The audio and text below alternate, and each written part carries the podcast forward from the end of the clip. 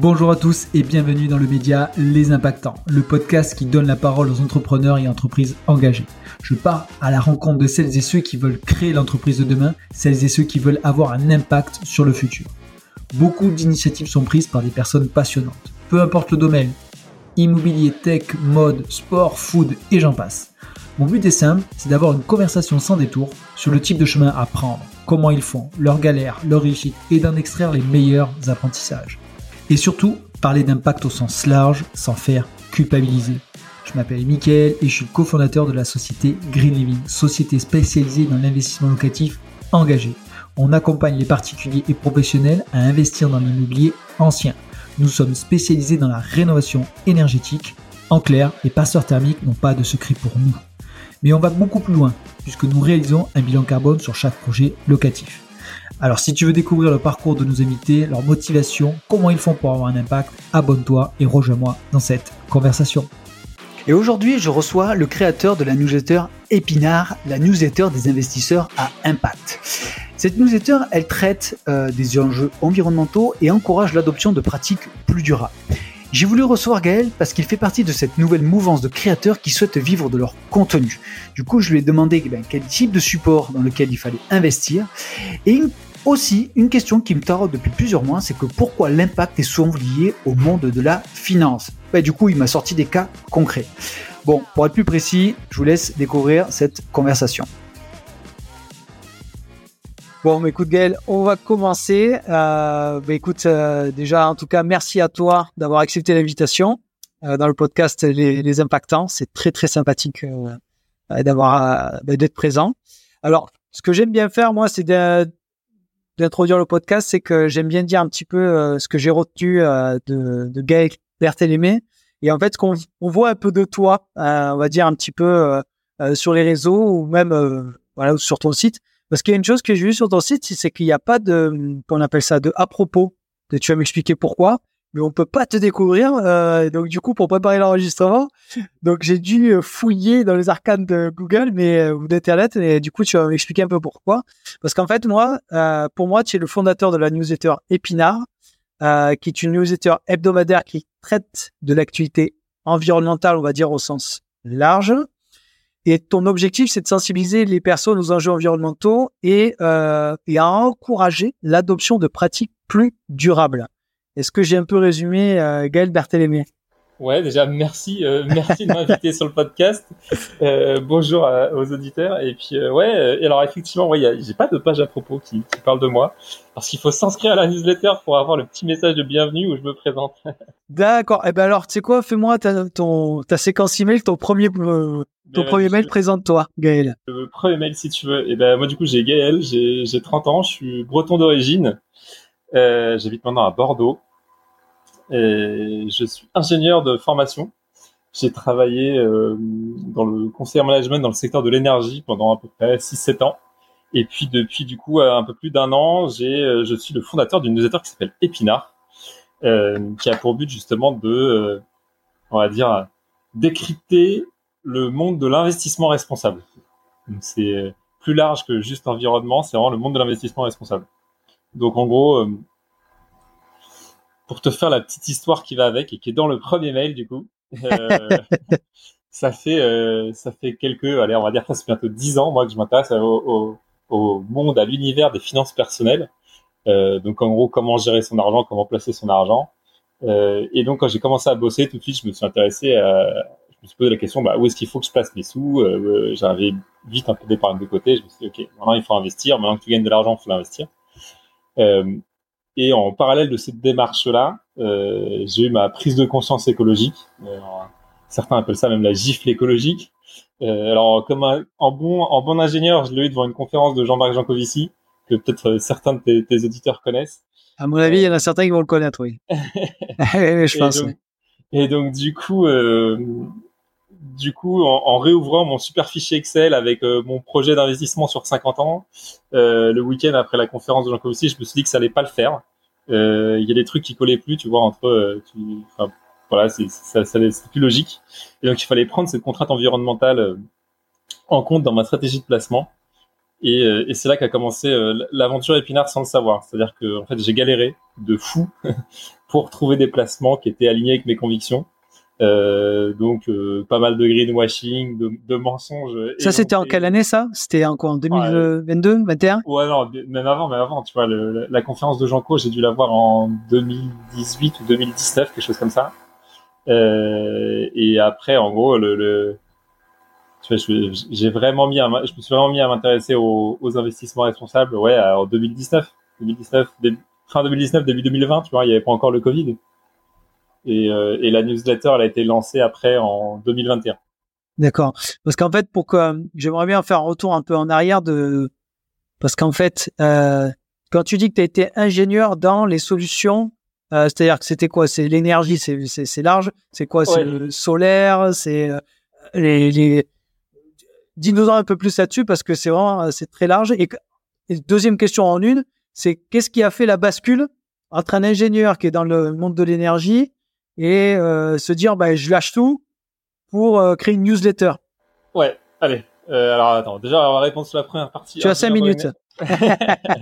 ingénieur dans l'énergie, qu'est-ce que qu'est-ce que je faisais exactement? Donc moi je faisais du conseil management. Donc en gros c'était euh, je travaillais sur les euh, projets de transformation des entreprises, principalement des grandes entreprises du CAC 40. Et du coup j'ai beaucoup travaillé dans le secteur du nucléaire. Donc sans trahir de grands secrets, il n'y a pas beaucoup d'entreprises qui travaillent dans le nucléaire en France. Euh, mais j'ai travaillé pour une en particulier qui commence par un E euh, et qui finit par De France. euh, ouais, Tout le monde a compris. voilà, et, et, principalement dans les différents bureaux d'études en fait, euh, euh, leurs différents bureaux d'études pour travailler à l'organisation, tu vois, de, de la R&D, etc. Voilà, pour pour pour être un peu plus précis sur ce que je faisais. Euh, ça m'a donné aussi l'occasion de travailler dans d'autres secteurs, notamment mais de manière plus épisodique dans les semi-conducteurs ou dans le dans la santé, dans le secteur des vaccins, bien avant le Covid. C'était intéressant de suivre ça après. Euh, voilà, voilà, ça c'était mon ma vie pendant euh, pendant sept ans quasiment. Euh, D'accord, ça a été ton premier job, ça? C'était mon premier job. D'accord, donc un job, sept ans, c'est ça? Pas ouais, plus ans et demi, Pas... six ans et demi. Et après ouais. bascule vers l'entrepreneuriat du coup. Et en parallèle, tu t'intéressais au sujet un petit peu, quand tu t'intéressais aux finances personnelles, au monde environnemental Exactement. Et en fait, du coup, pour la petite histoire, j'ai lancé Epinard avant de, euh, de partir de, de, mon ancien job. Que, un side project, le coquin. Exactement. C'était mon side project. Euh, J'y passais des soirs et puis quelques week-ends. Du coup, alors à l'époque, c'était plus simple parce que la newsletter elle était mensuelle, donc c'était plus facile à faire. Euh, maintenant, les hebdo, donc effectivement, c'est un peu plus un peu plus tendu d'avoir un job à côté. Euh, non, et après, comment je suis passé à l'entrepreneuriat dans ce monde-là? Bah écoute, euh, non, bah, déjà une appétence hein, de base hein, pour euh, les finances personnelles et puis pour l'environnement. Euh, et euh, et puis le, le projet Épinard qui décollait un peu, voilà, je voyais les trucs grimper en parallèle de mon job et puis à un moment est arrivée la question de, enfin, on s'est posé la question de de la suite, tu vois. Enfin, je me la posais régulièrement et puis je me suis dit bon bah est-ce que ce serait pas le moment de me lancer? Voilà. Ok, bah parce que pourquoi t'as pourquoi t'as choisi ce format de newsletter? Tu aurais pu faire, je sais pas moi, des vidéos YouTube ou je sais pas un compte Insta. Euh, ouais. Pourquoi une newsletter? Parce que c'était le truc qui demandait le moins de moyens. Euh, pour être toi, super honnête, Instagram, je, je, je déjà j'étais pas sur le réseau Instagram. D'accord. Je viens de m'y mettre. euh, mais j'étais pas dessus et tu vois, je voyais bien que les, les super comptes, ils étaient hyper clean d'un point de vue graphique, etc. Et, euh, et, moi, je suis une bille là-dessus, donc euh, tu vois, ça, m'aurait demandé euh, pas mal de taf. Euh, et pourquoi pas YouTube? Parce que pareil, tu vois, jamais fait de montage vidéo, je me suis jamais intéressé au sujet, donc je voulais un peu tout faire moi-même, tu vois. C'était un peu le. Au début, quand je me suis lancé, j'étais très en mode, je fais tout dans mon garage, mais je maîtrise tout de A à Z, etc. et c'est pour ça la newsletter, ça me, ça me plaisait bien.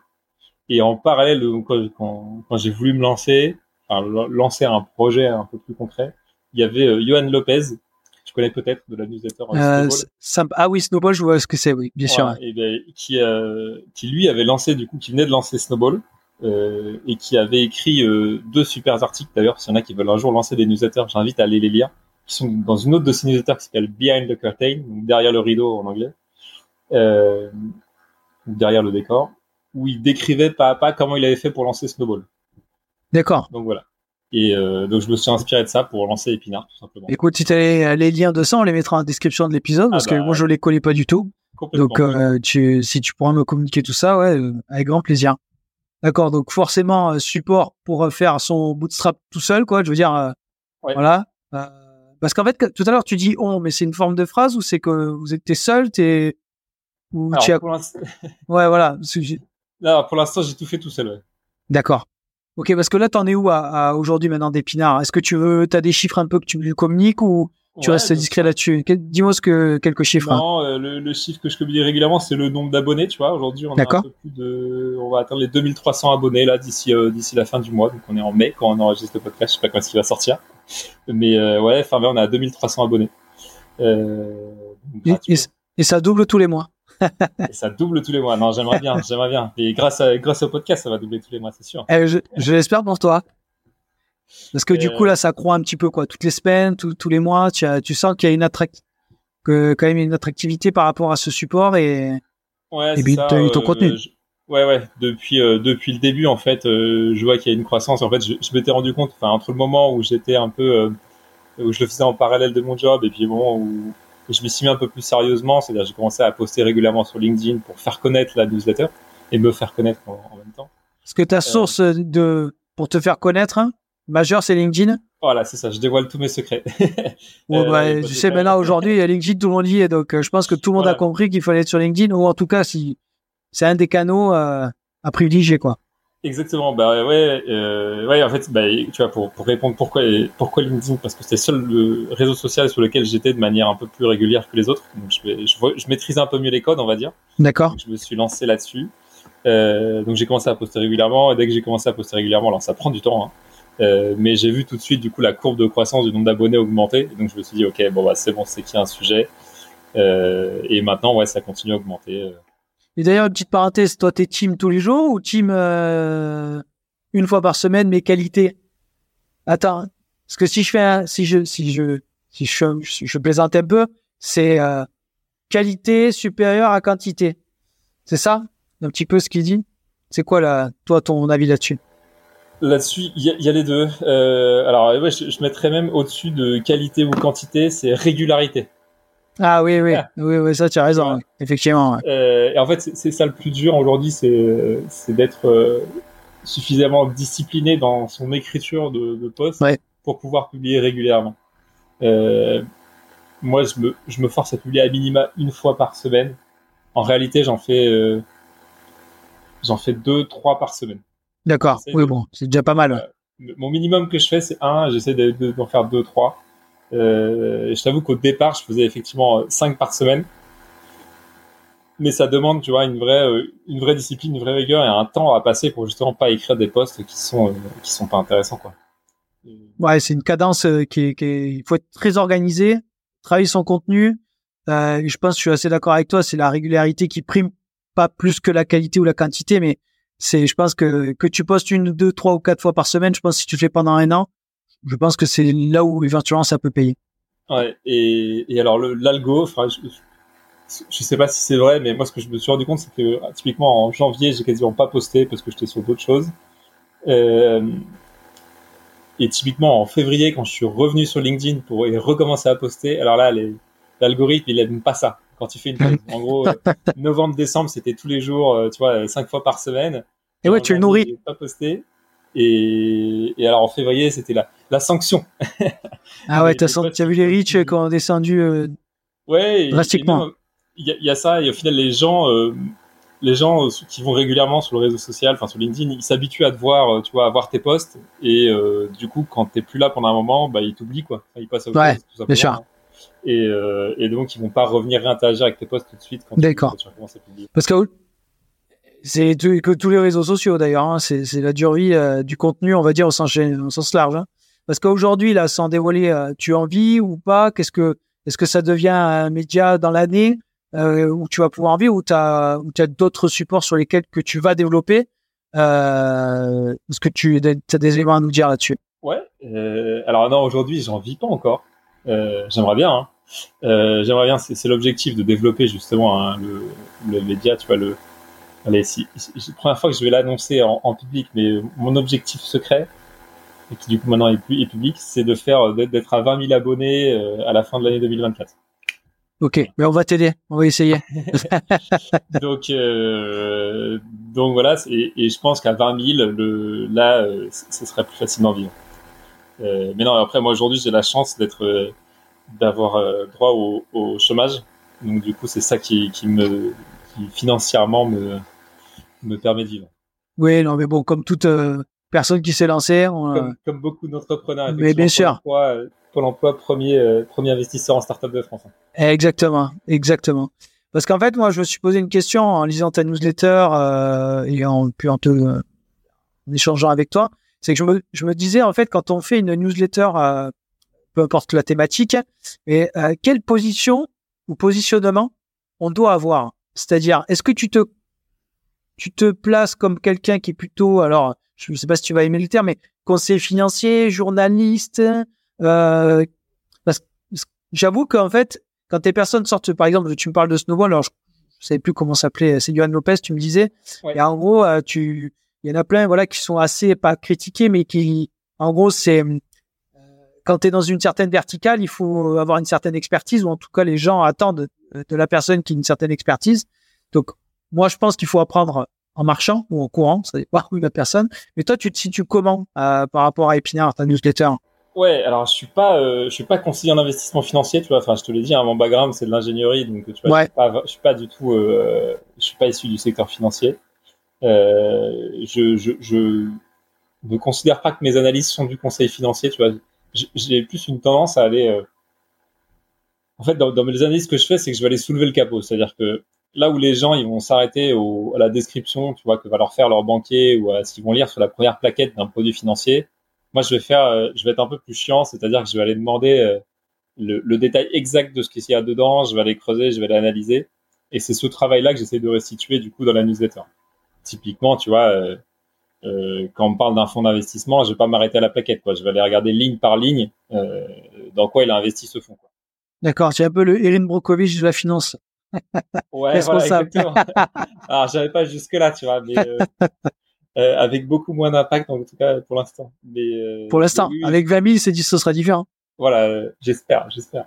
mais oui, voilà, c'est ça. L'idée, c'est un peu d'aller décortiquer tout ça, de faire le travail en fait un peu pénible d'analyse, de, ouais, de, de, de, creuser le sujet pour bah, pour pour l'investisseur qui a pas forcément beaucoup de temps, quoi.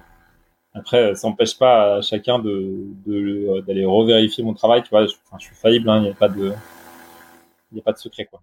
C'est-à-dire comment tu creuses? C'est-à-dire que tu appelles le fond carrément ou tu, ou en tout cas tu peux le faire hein, euh, parce qu'ils ont peut-être des rapports annuels ces gens-là ou, sur lesquels tu décortiques. Euh, tu pas ligne par ligne, mais en gros tu quand même tu, tu challenges un petit peu toutes les infos que tu as à ta connaissance sur un sujet donné. Ouais, euh, ouais. Alors ça, dépend du coup du type du, du, du type d'investissement, euh, mais euh, typiquement qu'est-ce que tu vois, euh, te donner quelques exemples. Ouais, tu vois, bah, sur les, des assurances vie un peu euh, qui sont proposés, moi je vais aller regarder effectivement la liste des un, la liste des fonds, et deux, dans les rapports du coup, que, rapports annuels que proposent les fonds, la liste de leurs investissements. en gros, la, toute la liste de toutes les entreprises qui, dans lesquelles ils ont investi. Et puis, euh, je vais aller regarder du coup. alors, il y a plein d'entreprises que maintenant je connais, mais il y en a d'autres que je connais pas. Je vais aller regarder leur secteur d'activité, et puis si c'est un peu flou, aller creuser du coup dans leur secteur d'activité, mais qu'est-ce qu'ils font réellement? D'accord. Et, euh, et parfois, tu as des petites surprises. Et comment tu t'es formé à ça là, du coup? Alors, c'est quelque chose que je faisais déjà euh, bah, pour mes investissements perso en fait, euh, ces analyses-là. Donc en fait, a, pas vraiment de formation, c'est un peu de la, la, au départ de la curiosité, tu vois, de, de, bien comprendre dans quoi dans quoi je mets mon argent et, euh, et je t'avoue que pour la partie environnementale, c'est encore plus pratique que pour le reste. D'accord, parce qu'en gros, c'est un gros travail d'évangélisation que tu fais, quoi. C'est vraiment. Euh... Ouais, d'évangélisation et puis d'éducation un peu sur euh, j'essaye de plus en plus là, je vais essayer de tourner la newsletter sur euh, orienté vers les problèmes, les problématiques du liées au climat, quoi, à l'environnement, et d'essayer à chaque fois de, de trouver des, des, investissements qui permettent de répondre à, à ces problématiques-là. En gros, de, dire, bah, aujourd'hui dans le monde, avec, euh, on voit qu'il y a le changement climatique, les origines elles sont diverses, mais euh, voilà, on sait que les, euh, les, les, deux, trois, quatre principales, ça va être, je sais pas, tu vois, le transport, ça va être euh, les, les, bâtiments qui sont mal isolés, euh, ça va être l'alimentation, et d'aller du coup dire, bah ok, si demain tu veux placer tes sous pour régler entre guillemets ces problèmes-là, au-delà de ce que tu peux faire dans, ton quotidien, eh bien voilà pour les transports bas carbone eh ben, regarde ce qui se fait sur je sais pas tu vois le rétrofit de voitures diesel sur le transport bas carbone bah, peut-être qu'on va aller regarder du côté du train ou ou du côté du vélo tu vois il y a plein de choses à faire j'en sais rien et sur l'alimentation bah, on peut regarder sur euh, plein de choses autour de tu vois, des protéines végétales euh, dont j'ai parlé dans la dernière newsletter, de ce genre de choses. Le steak, c'est ça, non? Ouais, les steaks, steak. exactement. ouais, exactement. Je l'ai, je l'ai lu là. Parce qu'en fait, la, la question que je me suis noté, c'est que euh, tu, quel support toi tu, tu parles?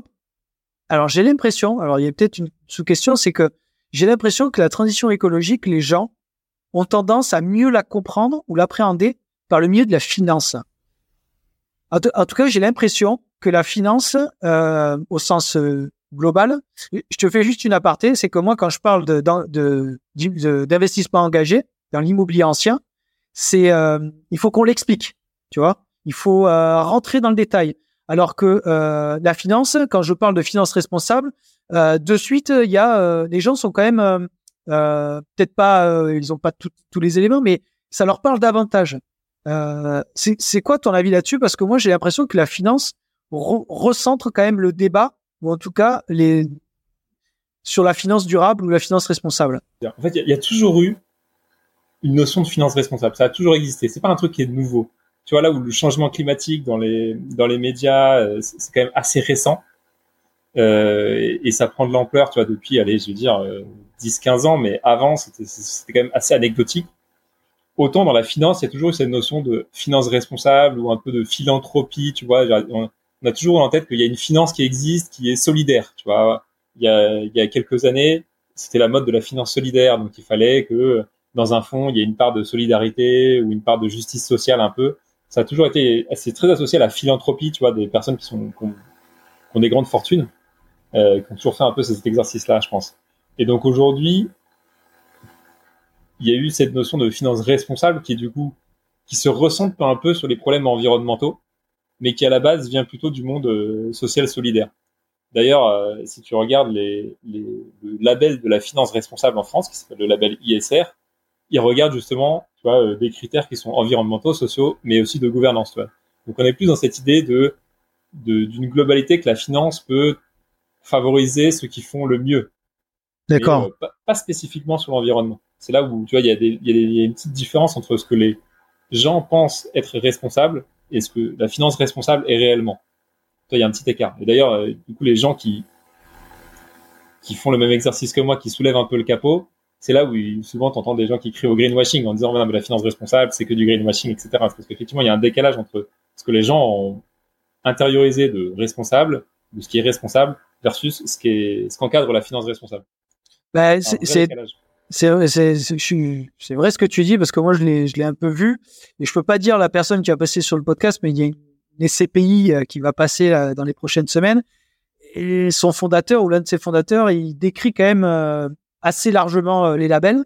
Je crois que c'est le label Inicer qui, dénonce un petit peu à tort ou à raison. D'ailleurs ce sera une des questions que je vais lui poser. Mais c'est que en fait à aujourd'hui c'est beaucoup on parle on parle mais dans le concret il y a rien qui est fait ou rien de mesuré. Parce que j'ai l'impression que c'est ça. C'est qu'en fait, aujourd'hui, les labels qui sont critiqués ou critiquables, c'est que c'est la donnée qu'on n'arrive pas à mesurer et donc du coup à prouver.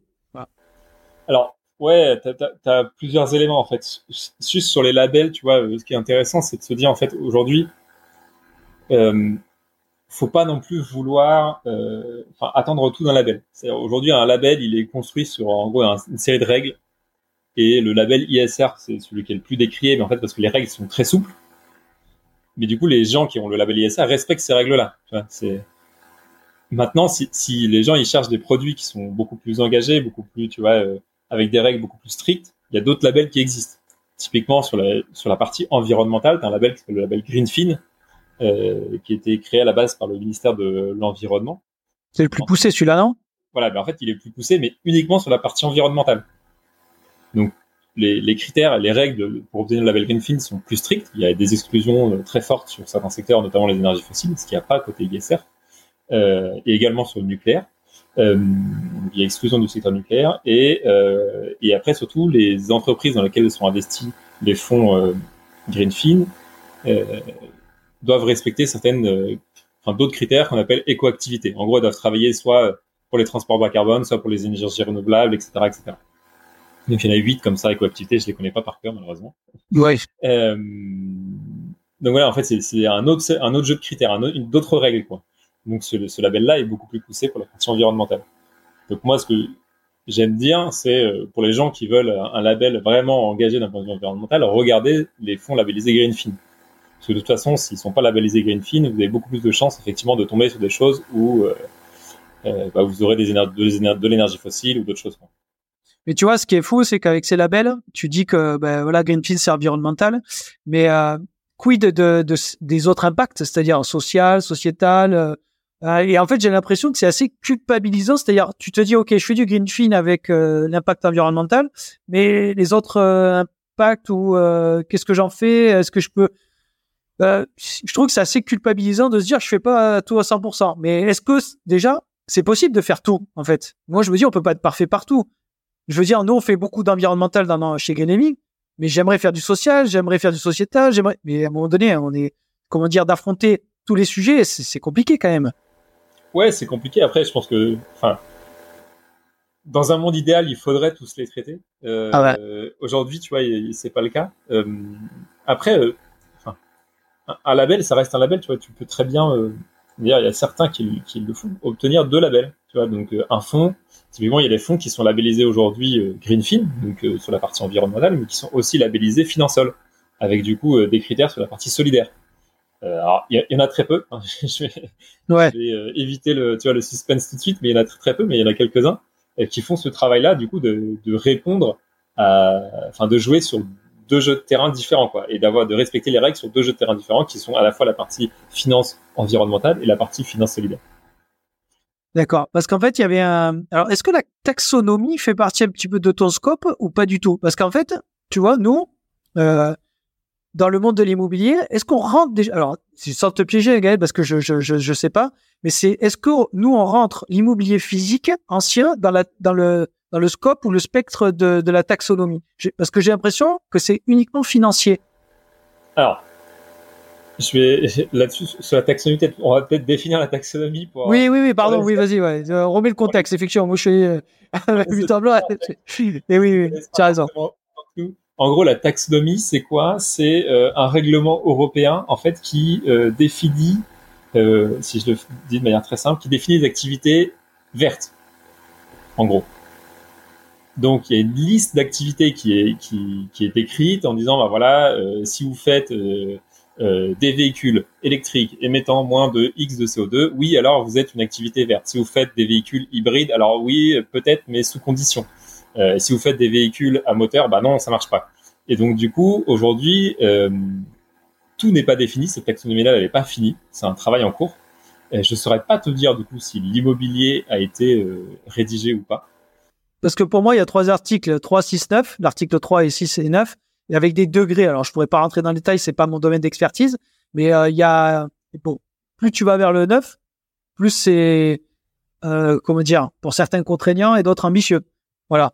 Donc euh... alors après du coup ça, ça se traduit effectivement euh, pour les alors pour, je sais que pour les fonds en tout cas côté immobilier je t'avoue je sais pas du tout comment ça marche mais côté D'accord. effectivement tu as trois euh, as trois articles de, de, de la norme rattachée à, à la taxonomie qui s'appelle SFDR alors, euh, je pourrais même plus te dire l'anagramme. Euh, je sais qu'à la fin, le D, c'est pour disclosure. Ouais, d'accord. Donc, c'est article 6, 8, 9. 6, c'est, euh, je, crois que c'est pas d'objectif environnemental. 8, j'ai des objectifs environnementaux, mais c'est à peu près léger. Et 9, par contre, c'est mon fonds est censé avoir de l'impact environnemental. D'accord, ok, ouais, donc c'était pas 3, 6, 9, c'était 6, 8, 9, ok. Ouais, 6, 8, 9. Alors après, tu vois, il y a peut-être 3, 6, 9 ailleurs. non, non, non, mais je dois me tromper. D'accord. Je, te dis ça de tête, je, je suis pas un grand maître de la SFDR encore. Je, regarde ça du coup de très près parce qu'effectivement, euh, moi, ça m'intéresse pour, pour pouvoir euh, analyser des fonds et les trier, tu vois, de voir qu'est-ce qu'ils respectent ou pas. Euh, mais c'est euh, intéressant. En fait, c'est cette norme-là, euh, du coup, les normes qui sont associées à la taxonomie sont hyper intéressantes. Ça va pousser pas mal d'entreprises à déclarer euh, quelles activités elles réalisent, etc. Et euh, c'est hyper intéressant. Mais je, crois que ça a accéléré, ça a accéléré au 1er janvier 2023 et il y a un processus jusqu'à 2024. Parce que bon, nous, on nous sonde aussi là-dessus. Donc, mais bon, j'avoue que pour l'instant, on n'a pas la réponse ferme. Ok. Si je reviens à la newsletter Épinard, j'aimerais bien un petit peu savoir tous les supports ou en tout cas que tu que tu parles euh, parce qu'il y en a plusieurs. Il y a l'assurance vie, il y a euh, les forêts, il y a l'immobilier, bien évidemment. Bon, dis-moi un petit peu tous les supports dont tu parles et, euh, et lequel est le plus plébiscité aussi. C'est une bonne question. alors tous les supports que je parle, en fait, j'ai parlé d'énormément de, supports. je vais essayer de, tous me, rappeler. Bah, fais, les trois quatre qui sont les plus dont tu parles le plus parce que ton lectorat il, va, je sais pas moi, les forêts à un moment donné, si tu fais des sur tous les semaines sur les forêts, bon, je sais pas si ça va intéresser, mais, peut-être euh, les SCPI peut-être intéressent plus que les forêts, quoi, je veux dire. euh, bah, écoute, non, pour, pour le coup, y a, y a, non, ouais, les sujets qui marchent bien, euh, globalement, c'est des sujets un peu, euh, enfin, les, les, premiers pas de l'investisseur. Aujourd'hui, bah, les, les, la, la, communauté autour d'Épinard, c'est des gens qui sont, qui ont plutôt entre 25 euh, et 35 ans, donc qui sont en début de carrière, qui ont un peu d'épargne de côté, mais qui n'ont pas non plus, tu vois, des, des, centaines et des, milliers, des dizaines de milliers de, millions d'euros. donc du coup, ils, ils, se posent les premières questions d'investissement, c'est-à-dire donc euh, euh une fois qu'ils ont tapé le plafond des livrets, euh, des livrets bancaires, c'est où est-ce que je mets mon argent. Ils vont plutôt s'intéresser, par exemple, à l'assurance vie, à ce qu'on peut mettre en PEA. Euh, mais après, ils sont aussi très ouverts à des choses qui ont beaucoup d'impact. Et donc, les supports peuvent être très variés. Tu vois, euh, les, les, sujets qui reviennent souvent, ça va être euh, le foncier agricole. Tu vas permettre la transition du modèle agricole, c'est un truc qui parle beaucoup aux gens. Parce que ça, c'est très concret, en fait, de dire, OK, il y a un champ, euh, machin, nan, nan, nan, voilà, c'est, c'est, ça a une dose un peu de concret que les gens aiment bien. Et puis après, ce qu'ils aiment bien aussi, c'est euh, la partie euh, financement participatif, en fait, les projets. Ouais. Tu vas pouvoir investir dans un projet directement, de dire bah, voilà, moi j'ai mis un ticket dans ce projet qui va construire, euh, je sais pas, tu vois, une éolienne ou qui va euh, relocaliser la production de lin, tu vois, machin, nana. Type Lita, type WeSeed, des, des plateformes comme ça, ça c'est. D'accord. Ouais, tu vois, bah, t'es à Montpellier, t'as tes collègues de Enerfip, tu vois. Enerfip, euh, exactement, ouais, ouais, c'est vrai. typiquement, voilà, typiquement ce genre de plateforme. D'accord. Ok. après, je parle de plein de sujets. Je parlais des SCPI, j'ai parlé, tu vois, d'ETF, de plein de choses. D'accord. Donc et du coup parmi ceux-là, c'est lesquels qui sont les publicités Les forêts, tu me dis? Donc j'avais vraiment un a priori euh, pour le coup.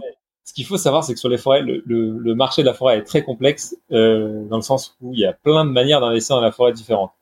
Euh, et du coup, les gens sont hyper intéressés parce que c'est c'est un sujet qui est généralement assez peu évoqué par tu vois le, le conseiller financier, ah oui, les gens. Et en fait, il y a plein d'avantages à investir dans la forêt, notamment des avantages fiscaux. Euh, est-ce que c'est pas ça qui intéresse En partie? Tu vois. En fait, eh oui, bien sûr. C'est toujours bien. En fait, ça, ça permet de, de, garantir un certain rendement aussi, tu vois, à l'opération. Exact, ouais. Enfin, on va pas se le cacher. Hein. C'est, moi, ce que, je, enfin, je, je le dis, voilà, les, les, mes coups de cœur là que j'envoie une semaine sur deux, c'est de dire, c'est euh, un placement qui a de l'impact, qui, a, qui permet généralement des gains financiers et qui en plus, j'essaye d'en trouver, qui ont un impact social ou sociétal. Ça, quand j'ai le triptyque, quand j'ai le triptyque, c'est parfait. Généralement, j'ai j'en ai deux sur trois. C'est souvent, du coup, impact environnemental et puis, euh, et puis gain financier. Et gains financiers, tu dis, c'est ça? Ouais, ouais. J'essaie toujours de trouver des petites opérations qui ont, qui rapportent un, gain financier. Alors, je te, je te garantis pas, enfin, il n'y a pas de, il y a jamais de garantie, c'est jamais, c'est pas toujours des gains de 25% euh, par an, hein. Ça peut être des trucs à 2-3%, mais, parce que toi, ce que tu préconises, c'est d'investir un peu partout ou vraiment d'avoir une proportion peut-être plus assurance vie, euh, SCPI, euh, forêt, IMO, qu'est-ce que c'est? Toi tu préconises un petit peu quoi toi tu euh, sur tes euh, les conseils éventuels euh, sans alors les, les, les, les, bons conseils de on va dire de gestion classique et c'est pas des conseils personnalisés et c'est pour ça je je préconise pas forcément une allocation particulière tu vois. Je pense ouais. en fonction de la vie de chacun des projets de chacun chacun doit construire sa propre stratégie, tu vois, ou euh, se faire accompagner pour construire sa propre stratégie. Euh, mais du coup, en fonction de ça et en fonction des appétences de chacun et des convictions de chacun, tu vois, moi j'ai du coup avec pas mal de gens qui sont assez, qui ont des convictions très fortes sur le climat. et donc ça va à tous les niveaux, tu vois. Il y en a, pour certains, mettre en gestion un appartement, tu vois, genre typiquement, tu parlais de SCPI, S'ils peuvent pas contrôler comment euh, est gérée la, la, location, ça leur plaît pas. D'accord. Euh, tu vois, ils se disent oui, mais si le le bailleur il fait un peu n'importe quoi avec ses locataires, euh, comment on fait euh, Et comme ils n'ont pas de moyens de contrôle, ils veulent pas y aller. Voilà, pas de moyens de contrôle, ils veulent pas y aller. Bah, c'est sûr, ils vont pas investir en ils vont pas investir en SCPI, ça c'est sûr. Du hein. coup, tu vois, euh, tu as quand même moyen d'investir dans l'immobilier sans faire de la SCPI. Tu peux passer par tu vois, des, des, des foncières qui sont responsables. Alors, Tout à fait. Contrôle, machin. Il y a plein d'autres, il y a plein d'autres moyens d'y arriver. Où tu vas faire du foncier agricole qui est quasiment assimilé à de l'immobilier avec d'autres contraintes et d'autres, d'autres avantages, enfin, des, des contraintes des avantages un peu différents. Euh, mais voilà, donc ouais, non, j'ai pas forcément de, de recommandations particulières. Ça dépend vraiment des, des de chacun, sa, sa, stratégie, sa situation euh, personnelle. D'accord, parce qu'en fait, au vu de tout ce que tu as analysé, quel secteur tu pourrais dire qui est le plus en avance sur l'impact, on va dire, environnemental?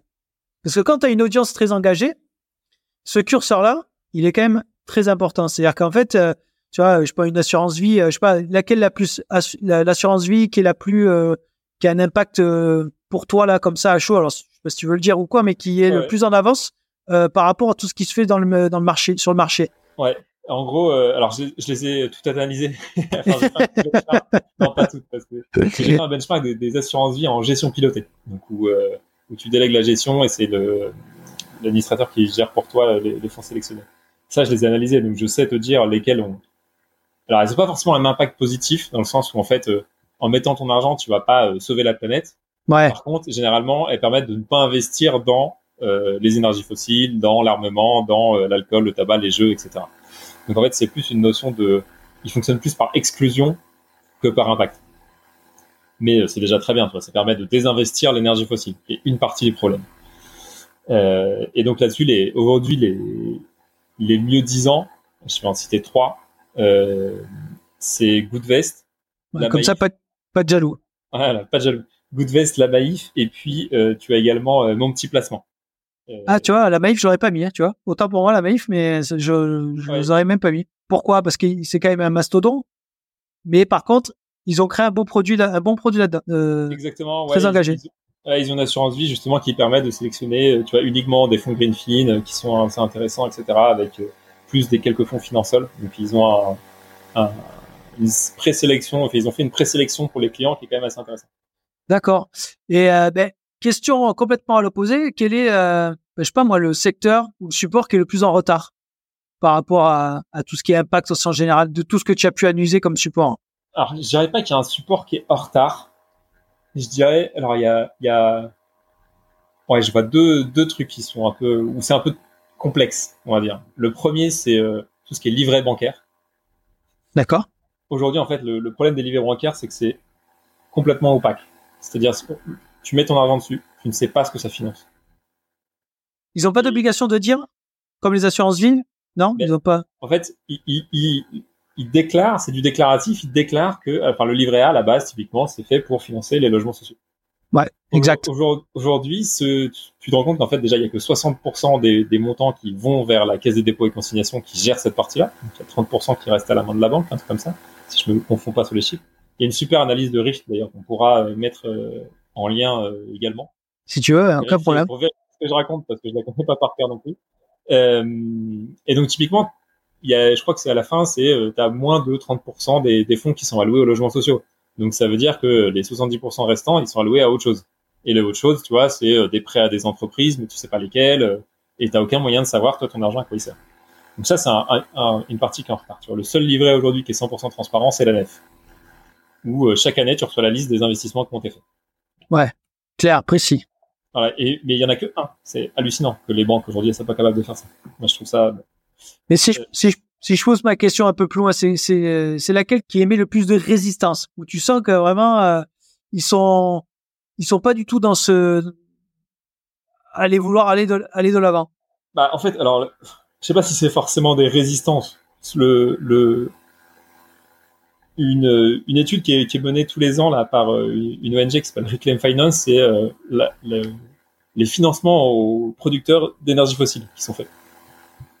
Et ça, aujourd'hui, c'est très clair, tu vois, dans le, dans le top 10, tu as trois banques françaises, BNP Paribas, ouais. Société Générale et, et il m'en manque une. Et j'ai oublié, c'est pas grave. Mais tu as au moins ces deux-là.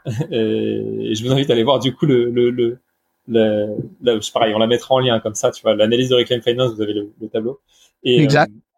et donc en fait, on voit aujourd'hui que ces banques-là, elles ne cessent pas leur, le financement des énergies fossiles, alors que tu vois, c'est recommandé par tout un consensus scientifique de dire on, il faut arrêter d'investir dans les énergies fossiles parce qu'en fait, avec ce qu'on a déjà, on va déjà dépasser euh, le, les seuils de réchauffement de 1,5 et 2 degrés, c'est sûr qu'on les éclate. Donc ça sert à rien d'investir dans les énergies fossiles. Eux, ils continuent à le faire. Donc ça veut dire qu'ils nous emmènent sur des trajectoires largement au-dessus, avec les conséquences qui vont avec. Euh, donc ça, c'est facile de dire. Maintenant, tu vois, aujourd'hui, c'est des, ce sont des mastodontes. Tu vois, je, pour avoir travaillé dans des grandes entreprises du CAC 40, je vois ce que c'est, la lenteur de la prise de décision. Euh, J'espère que tu vois, ils vont, euh, ils vont prendre des décisions qui vont dans le bon sens rapidement. Mais parce qu'après derrière, une fois que la décision est prise, il y a le temps que le paquebot, tu vois, s'aligne sur sur le nouveau cap. Quoi. Donc, euh...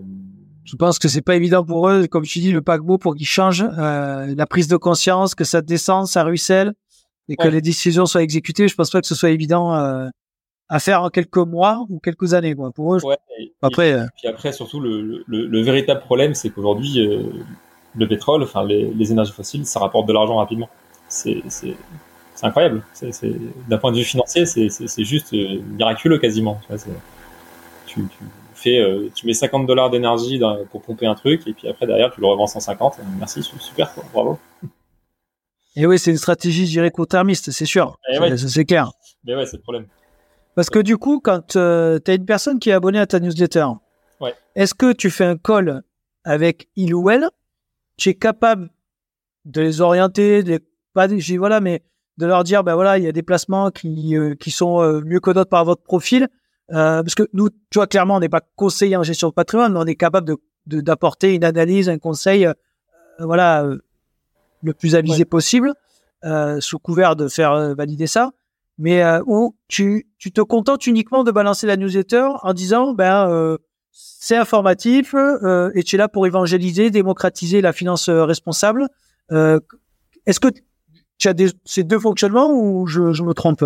Ouais, aujourd'hui, non, non, mais tu as, raison, c'est un vrai sujet. Non, aujourd'hui, moi, je fais pas d'accompagnement personnalisé. C'est-à-dire, si quelqu'un vient avec une question précise en me disant, ah, je, je, j'ai regardé ce, cet investissement-là, qu'est-ce que tu en penses? Tu vois, je vais répondre.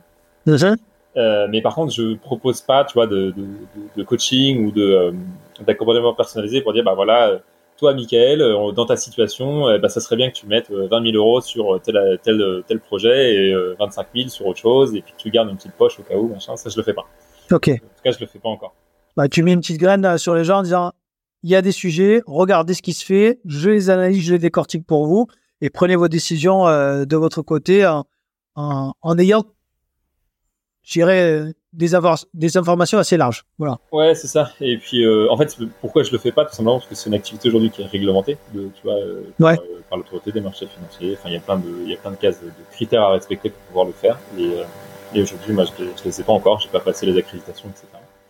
Ok, parce qu'en en fait, même si tu peux pas, j'ai quand même une question à te poser, c'est que si demain, moi, je viens voir Gaël, je lui dis, voilà, j'ai, je sais pas moi, 10, 50 ou 100 000 euros à placer.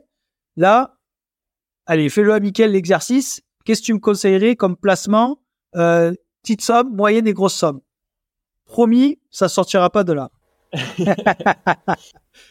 non, ce que je veux, c'est qu'on projette les gens parce que, tu vois, euh, en fonction de ce que tu, euh, tu peux euh, voilà, écrire sur la newsletter, et quand tu lis ton, ta newsletter, tu te dis, moi ça m'est arrivé plusieurs fois, je me suis retrouvé devant tes newsletters, de me dire, ok, j'ai 10 000, qu'est-ce que je peux faire? Est-ce que c'est l'assurance vie? C'est euh, un peu les, forêts euh, 50 c'est ça, 100 c'est ça. Parce que je pense qu'en fonction du montant que tu es capable d'apporter, tu peux plus ou moins te diversifier, plus ou moins entre guillemets te faire plaisir, voilà, je veux dire, euh, te diluer, bon bref. Euh. donc fais-moi un petit peu l'analyse sur 10, 50, 100 000 euros, euh, trois profils, on va dire, financiers. Assez rapidement, quoi j'ai écrit une newsletter il y a pas longtemps là-dessus qui s'appelle Comment investir 10 000 euros. Si j'avais les, les, les, éditeurs pour aller la regarder, j'ai fait. Eh ben on la mettra. Non, mais on la mettra, c'est très bien.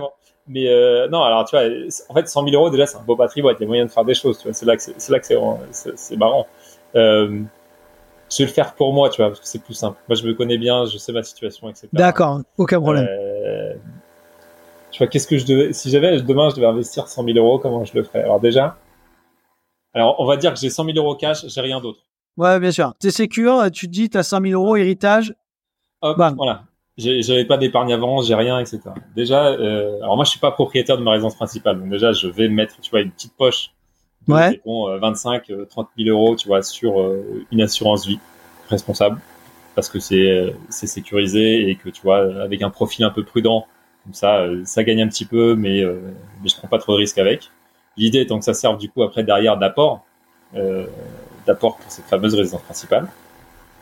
Je me mets, allez, entre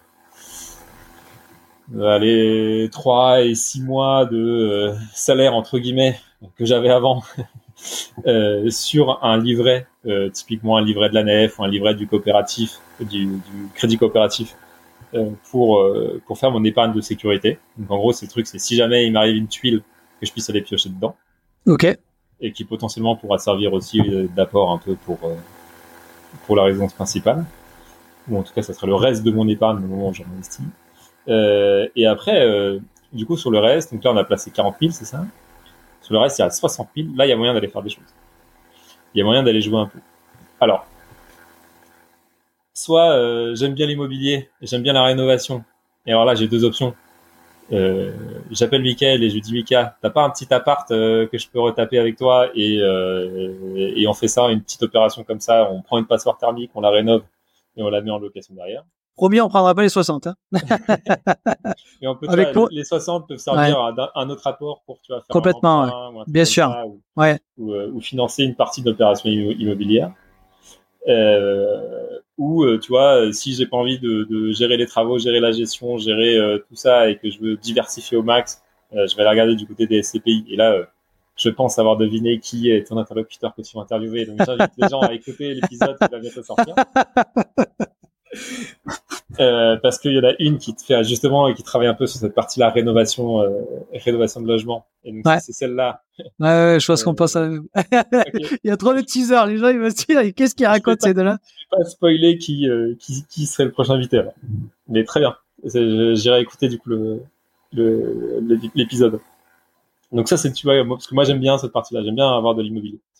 Parce qu'en fait, c'est euh, la question que, qui est sur ces 100 000 euros, hein, c'est peut-être une sous-question, c'est qu'en fait, la question que je me pose moi, et que je pense que moi, mes amis qui sont moins engagés que moi dans, dans le quotidien ou même dans, le, dans ces finances, c'est est-ce que le rendement est possible à faire avec des supports à finances responsables et à finances durables? Parce que ça, ça a collé à la peau de beaucoup de... Ça colle, je pense encore, c'est qu'il n'est pas possible de faire du rendement, d'allier rendement financier et impact environnemental et social. Donc, avec, qu'avec ces 100 000 euros, pour revenir un peu à l'énoncé, tu vas pas y couper, c'est est-ce qu'à un moment donné, je peux faire ce fameux fucking rendement avec de la finance responsable et durable Bien sûr, bien sûr. Mais tu vois, en fait, alors, ça, dépend. Alors, c'est pareil, c'est là où il y a, je dis bien sûr, mais il y a une, une pincette à avoir. C'est en fonction de ce que les gens entendent par finance responsable et durable, ça sera plus ou moins facile. Euh, en fonction du niveau de conviction que les gens ont, ça sera plus ou moins facile. Quand les gens ont des convictions très très très fortes, et ils veulent absolument tout maîtriser, tout contrôler, euh, ça devient difficile parce que il faut y passer énormément de ouais, temps. ouais. Euh, et les et en fait surtout ça devient difficile à diversifier parce que du coup les quelques placements qui sont réellement responsables avec de l'impact etc euh, soit ils sont très risqués parce qu'on va aller investir directement dans des petites entreprises ou dans des projets de financement participatif et c'est risqué euh, soit on accepte qu'on ait une partie de son épargne qui soit désinvestit des énergies fossiles, mais qui finance pas forcément la transition. Typiquement, l'assurance vie que, que j'ai citée, euh, je m'assurerai qu'elle soit pas investie dans les énergies fossiles. Par contre, être derrière, va investir dans plein d'entreprises, dont certaines où je suis pas forcément euh, 100% en accord. Tu vois, les financer, ça va les financer, je sais pas, tu vois, genre euh, de la grande conso, donc euh, du Carrefour, du peut-être du LVMH, des choses comme ça. Euh, bon, tu vois. Est-ce que tu l'acceptes ou pas sur cette partie-là de ton épargne? Parce que ton, auditoire, il est composé sur 100%. Combien de gens euh, militants Parce qu'en fait, moi, je te, je te, dis un peu ma, ma façon de penser. C'est qu'aujourd'hui, j'ai l'impression que les gens sont partagés entre trois grandes parties. On va pas, mais les militants, qui pour moi, après à tort ou à raison, se rapprochent plutôt de, du politique. C'est-à-dire vraiment, on milite, vraiment, on fait les manifs, on fait ça, vraiment, on est très, très, très, très engagé. Il y a le côté intermédiaire engagé et il y a le côté euh, je m'en fous, petite conscience, je sais que ça existe euh, l'impact euh, social, environnemental, mais c'est pas mon souci du quotidien. tu vois, moi, pour être transparent avec tout le monde, moi, je me situe dans le côté intermédiaire. C'est-à-dire que je, je suis pas militant, je me sens pas très politisé, je, je sais pas, moi, je, ça m'intéresse pas d'ailleurs, plus du moins. Par contre, je peux pas dire que ça ne, je suis désintéressé, loin de là. Mais par contre, je me sens d'une euh, conviction engagée de faire bouger les choses à mon niveau. Après, green living, pas des green living, mais aussi dans mon côté perso. Toi, ton auditoire, il est composé un petit peu de comment il est composé plutôt? Ouais. Euh, je sais pas, je, je saurais pas te dire, je l'ai pas décomposé de cette manière. D'accord. euh, mais euh, non, par contre, tu vois, un, une stat que j'avais, euh, que j'avais interrogé du coup les, les, lecteurs et je leur ai demandé, mais du coup, vous, à quel point le critère environnemental il est prépondérant pour vous dans le. Dans c'est une très bonne question, ça.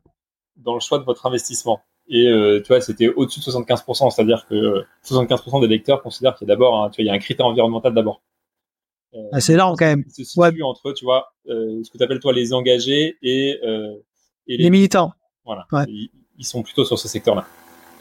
Euh, mais c'est aussi logique parce que moi toute ma communication c'est j'allais te le dire c'est évident dans, dans, dans, la manière dont j'écris les newsletters et dont je critique certains placements ça se sent que tu vois j'ai un curseur qui est plutôt euh, euh, plutôt vers le militantisme euh, entre guillemets quoi. Non mais j'ai bien compris c'est normal que ton auditoire te ressemble ce qui est ça paraît évident. Parce qu'en fait est-ce que tu penses que toutes les entreprises doivent mettre de l'impact dans leur stratégie d'entreprise? Ou tu penses qu'il y a des secteurs, c'est pas possible, ou il y a des secteurs euh, bah, qui veulent tout simplement euh, pas le mettre, euh, parce qu'en fait, moi, je, je, suis quand même d'avis à ce que d'un curseur de 0 à 10, les gens doivent mettre de l'impact. Aujourd'hui, tu, comment dire, je vois pas comment tu peux ne pas t'en, ne pas en mettre ou t'en passer. Je, vois pas. Je pense que tout le monde devrait le faire. Même que tu sois pas convaincu ou convaincu, militant, engagé, peu importe, au moins 2, 3 sur une échelle de 1 à 10, tu vois, un curseur 2, 3, à minima quand même. Ça, c'est mon avis. Bah alors, c'est toujours pareil, ça dépend ce qu'on appelle l'impact. L'impact, ça peut être très large, euh, mais en tout cas, je pense que ouais, que ça soit. Euh, enfin, je suis quand même convaincu. Aujourd'hui, on a un défi majeur devant nous, qui est le changement climatique et la transition écologique qui va avec. Et aujourd'hui, pour une entreprise, ne pas se lancer dans la transition écologique, c'est pour moi une fausse route stratégique énorme, parce que demain, et enfin, on commence à le voir déjà dès maintenant, mais les gens, ils veulent retrouver du sens, et moi le premier, hein, c'est pour ça que, tu vois, que j'ai créé ma boîte, mais Bien ils sûr. veulent trouver du sens dans leur travail, ils veulent que tu vois être utile, euh, et, et, ça aujourd'hui, si une entreprise, elle n'a pas du coup une volonté de faire mieux d'un point de vue environnemental, les gens en fait, soit ils partiront, soit ils viendront plus. Euh, et euh, donc déjà, il, il s'est tiré une balle dans le pied sur le, le côté guerre des talents entre guillemets, et même d'un point de vue euh, fondamental, le, je pense qu'à un moment ou à un autre, soit on mettra en place des régulations, tu vois, pour limiter euh, les émissions de CO2 ou autres, et des régulations fortes, des contraintes fortes, et donc ceux qui auront anticipé la chose seront mieux placés que les autres. Euh, soit on les subira, les conséquences. Tu vois, on a eu un été 2022 qui était quand même euh, plutôt énervé, on va dire. Ouais, ouais, complètement. Ouais. Euh, il faut se dire que 2022, ça va être la norme d'ici, si, si, on continue comme ça sur notre trajectoire, hein, 2022, ça sera une des années les plus froides des 30 prochaines années. Donc, ouais. Ça veut dire des, des, gens qui peuvent pas travailler parce que euh, parce qu'il fait trop chaud en fait. Il fait trop chaud. Donc euh, si t'as pas anticipé ça, pour moi c'est une erreur aussi stratégique en fait. Donc en fait, ne, ne pas le faire, c'est tirer une balle dans le pied quoi. Parce que du coup, pour toi, c'est quoi l'impact du coup? Moi, je suis très euh, sensible à euh, l'environnement et euh, au changement climatique et la transition écologique.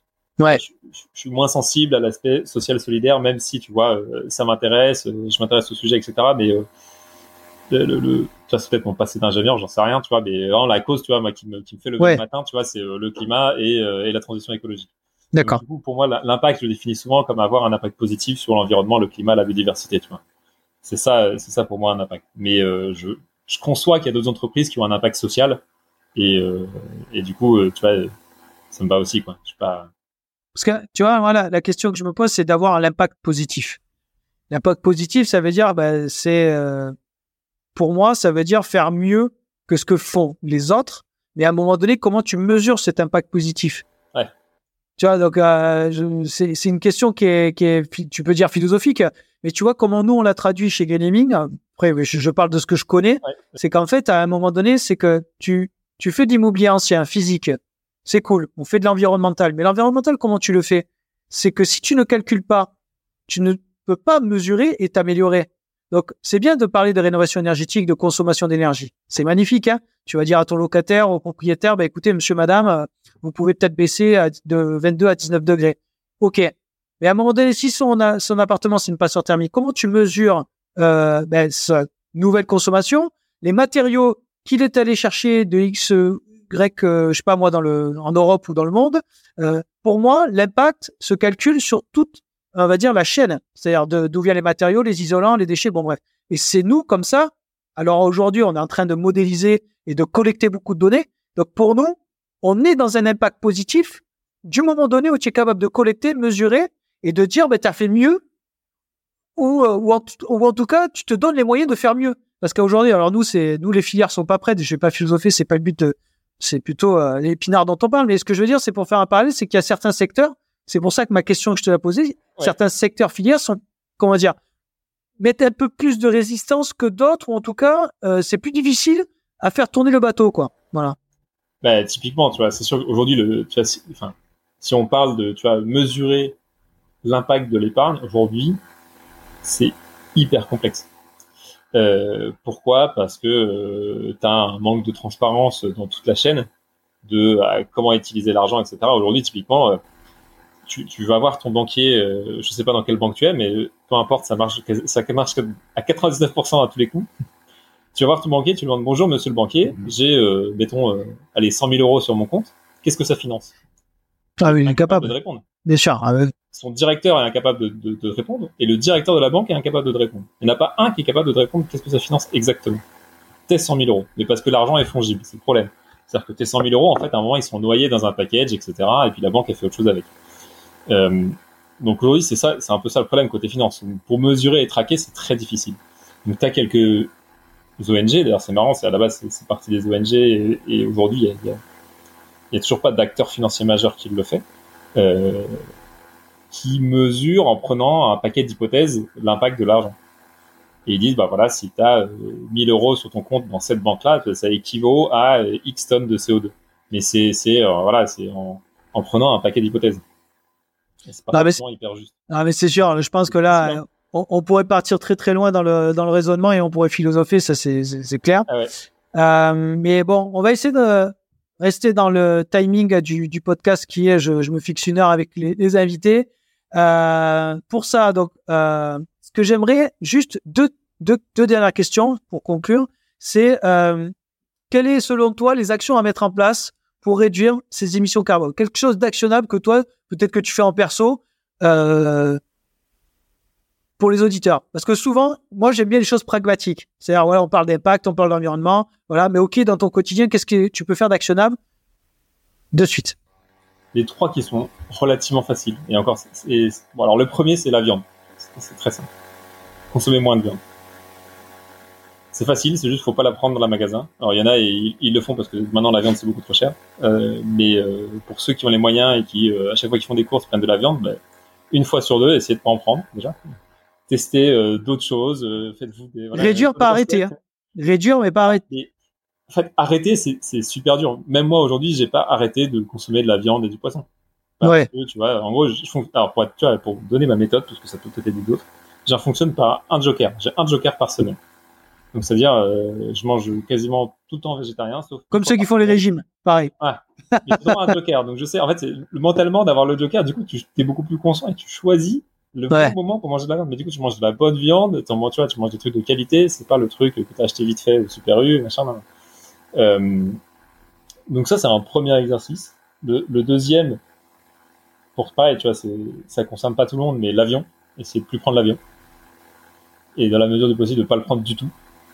Euh, parce que ça émet, émet, énormément de CO2 et on a la chance d'habiter en France. Enfin, en tout cas, j'espère que les éditeurs du, podcast, on a la chance d'habiter en France et d'avoir un pays magnifique avec des régions qui sont quand même incroyables. Enfin, vous allez, tu vois, des baronnies provençales, vous allez faire un tour là, vous allez faire un tour au bord de Loire, vous allez dans le Cantal, vous allez dans les Landes, vous allez dans les Pyrénées, dans les Alpes.